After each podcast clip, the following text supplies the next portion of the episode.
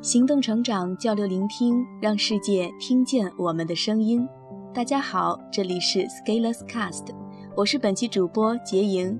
本期将为大家带来第七百六十六号文章，文章的标题是《说说李阳的疯狂英语一：我的英语学习成长之路》连载期。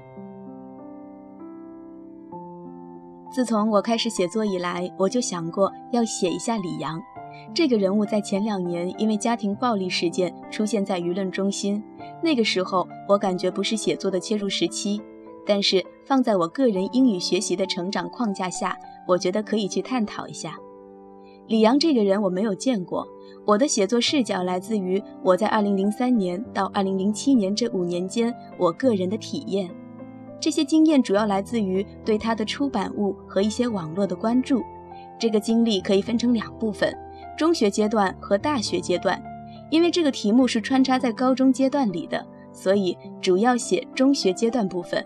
我想在大学阶段里面写一下，按照目前的理解，我对李阳的认识。最开始接触李阳是在高一的时候，坐在我后方有位同学，有一天拿了一本李阳的《脱口而出》，而且这是第一集。这本书的出版时间大概在二零零零年左右。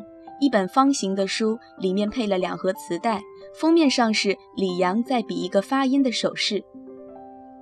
我在前面的文章大概讲述过我所在中学英语教学对于口语表达方面的现状。因为高考的指挥棒作用，老师平常并不会重视对于学生语音语调的训练，因为很多老师本身的发音也未必完善。那个时候，即使是上课，老师也是提着一个录音机放一段跟读，一遍就完事儿了。而且磁带录制的效果加上录音机喇叭的扩大，会让声音失真，所以你听着这些声音，就像在一个大礼堂里有远处传来空旷的声音。简言之，你根本不会想着原来可以去模仿。李阳的脱口英语第一集就是在那样一个场景下进入了我的视野。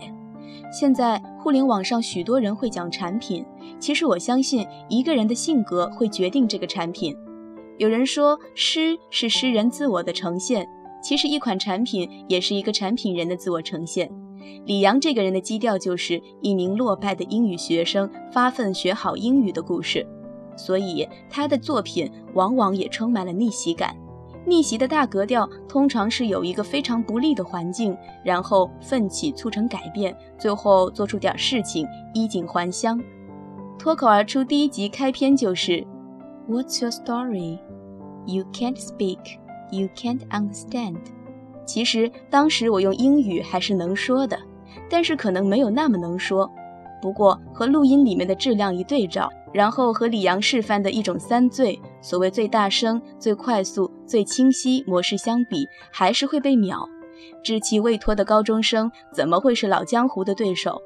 所以当时在夜幕的灯光下，你打开复读机，看着书面上的英文，然后听着录音里面的声音，氛围到位，对比到位，于是你感觉身上每一根汗毛竖起，你便想着自己的英语真的好烂，要下大决心改变。不得不说，李阳早期的这几集作品还是下了一些功夫的。脱口而出这套的利益就在于让你说的水平能达到脱口而出的境界，所以从设置上也是以一篇我的誓言开篇，后面有一百个句型，一百个常用生活对话语句，然后就是一些小的篇目，主要是场景驱动，比如一封求职信、一段新闻、一篇导游词等等。你想想。我在当时那个场景看了许多人教版的英语材料，找了许多英语学习的资料。其实李阳那个有声材料真的算是比较出彩的，至少比较有趣。本期文章就分享到这里。如果对我们的节目有什么意见或者建议，请在底部留言点评。如果喜欢我们的节目，请关注并且点赞。我们下期再见。